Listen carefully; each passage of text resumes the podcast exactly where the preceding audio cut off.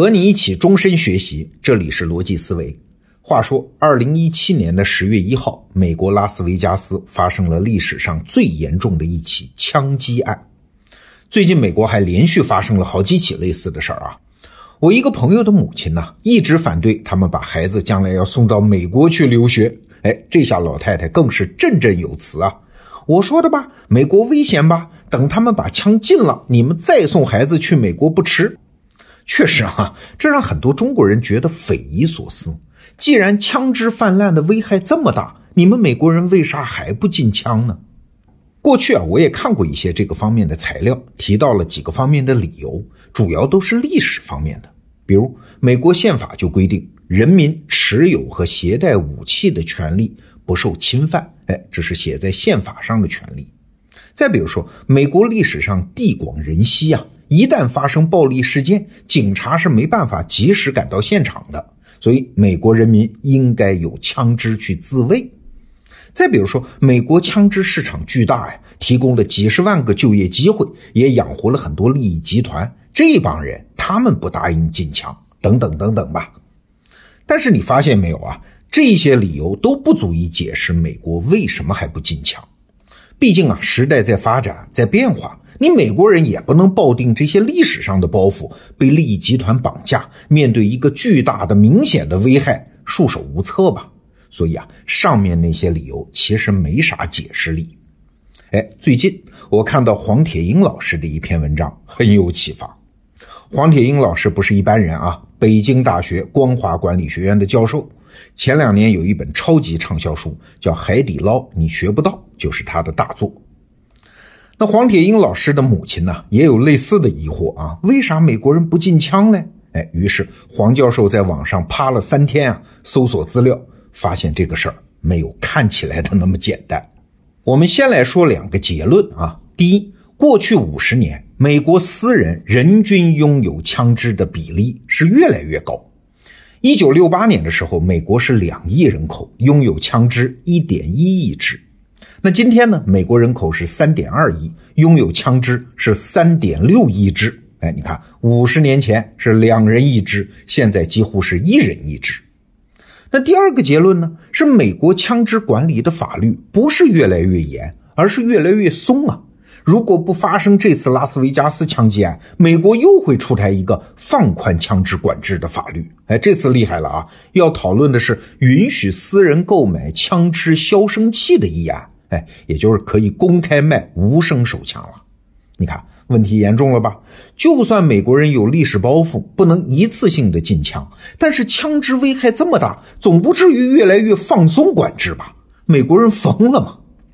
好，我们接下来看黄教授查到的数据啊。美国有三亿多支枪，那每年被枪杀的人有多少呢？三万多，听起来很恐怖啊！三万条人命啊！放在战场上，那是三个师的军队呀，三万人当然不少，可是往美国三亿多人口上一摊呢，每年被枪打死的人占多少？千分之零点一。那这个数字什么概念呢？哎，低于美国中毒和交通事故死亡的人数。那再仔细一看，这三万多被枪打死的人，有两万多人竟然是自杀。哎，这就有意思了啊。要自杀的人没枪，他也会用别的方式死嘛？所以禁枪对这部分人命的死亡是没啥意义的。哎，你想，美国是个人主义国家，个人主义就是每个人是自己生命的上帝啊。所以在美国，哎，一个人要是到医院看出癌症了，医生都不会先告诉他家人呐，而是直接告诉这个病人本人。个人主义者要不想活了，当然有权选择用什么方式去死吗？那枪是最容易的自杀方式。二零一四年，美国有四万人自杀，其中超过一半选择用枪。七十岁以上自杀的老人选择用枪的比例就更高，达到百分之七十四。黄铁英老师有一个美国朋友，今年父亲是九十三岁，老人家有一百多支枪，至今还是一个人住啊。老爷子说啊，那些狗屁政治家真是没事干，整天讨论是否允许医生协助病人安乐死。我呀，要是动不了，我会一枪干掉我自个儿的。我绝不允许我身上插各种管子，让这块老肉苟延残喘。那黄铁英就问他这位朋友啊，你不担心你老爸吗？这朋友说，不是担不担心的问题啊，他是一定会这样死的。他现在床头上就放着好几把枪啊。你看，在美国，毒药很难得，而枪呢，是一部分人有尊严的告别世界的最佳选择。你可能会说啊，这只是三分之二的人的问题啊，那还有剩下的三分之一的人呢，也不少啊。每年还有一万人死于他自己不情愿的枪杀呀。哎，那跟着思考下去，你会发现答案也不是黑白分明的。我们来听听美国那些反对禁枪的人怎么说。他们说啊。社会上总有犯罪分子吧？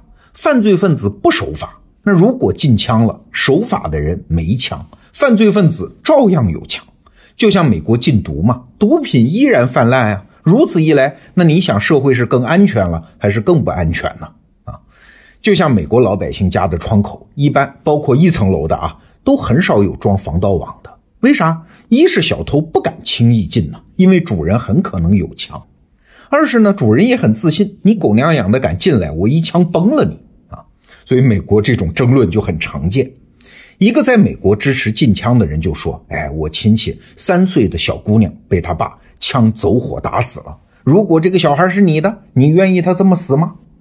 那反对禁枪的人就会说了：“美国游泳淹死的人是五倍于被枪走火打死的。你以为禁枪后那些命不好的人就不会早死吗？”啊，总之吧。吵来吵去，美国人是既听了正面的意见，也听了反面的意见，然后经过认真的研究和激烈的辩论，最后只能顺应部分民意，继续鼓励枪支横流。当然，事情还不这么简单啊！我们再深想一层，黄铁英老师的一位美国朋友是学心理学的博士，到美国生活三十多年了。他说啊，在新年夜啊，有美国人冲天放枪。这和中国人放鞭炮是一样的，枪在美国非常普及，所以呢，在美国人心中没那么可怕。很多枪支拥有者都认为玩枪嘛，就和玩什么赛车呀、滑雪呀、登山呐、蹦极呀、跳伞呐这种危险程度很高的运动是一样的。所以，这位心理学家说，从心理效应上说，枪其实还有舒缓心理压力的作用啊。你想啊，握着那块沉甸甸的可以杀人的利器。人的心理会发生变化的，枪让压抑的人有了发泄的对象，他们不一定真的用它表达不满，但是枪给了他们表达的可能啊。人嘛，对不如意的东西，一旦有了解决方案，尽管不一定去实施，但是他的心理压抑会减轻。比如有一次吧，这位心理学家去一个治安不好的地方去办事儿，一下车呢，当地的三个小混混就围上来了。他们看这位朋友啊，个头也不高，一米七，又是亚洲的面孔，就笑嘻嘻的围上来要钱。那这位朋友呢，只需要把手伸进前胸的枪套，然后叫一声“滚开”，枪都没拿出来啊，小混混就把手举起来，连声说“冷静，冷静”啊，然后就逃了。他就说：“如果没有枪，我会一辈子害怕这样的人。有了这次经历，再碰到这样的人，我的胸总会挺着呀。”因此，从一个心理学家的角度，我也不同意禁枪。